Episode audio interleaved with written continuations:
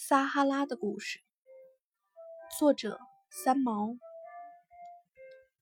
长久被封闭在只有一条街的小镇上，就好似一个断了腿的人，又偏偏住在一个没有出口的港子里一样寂寞。千篇一律的日子，没有过分的快乐，也谈不上什么哀愁，没有变化的生活，就像织布机上的经纬。一匹匹的岁月都织出来了，而花色却是一个样子的单调。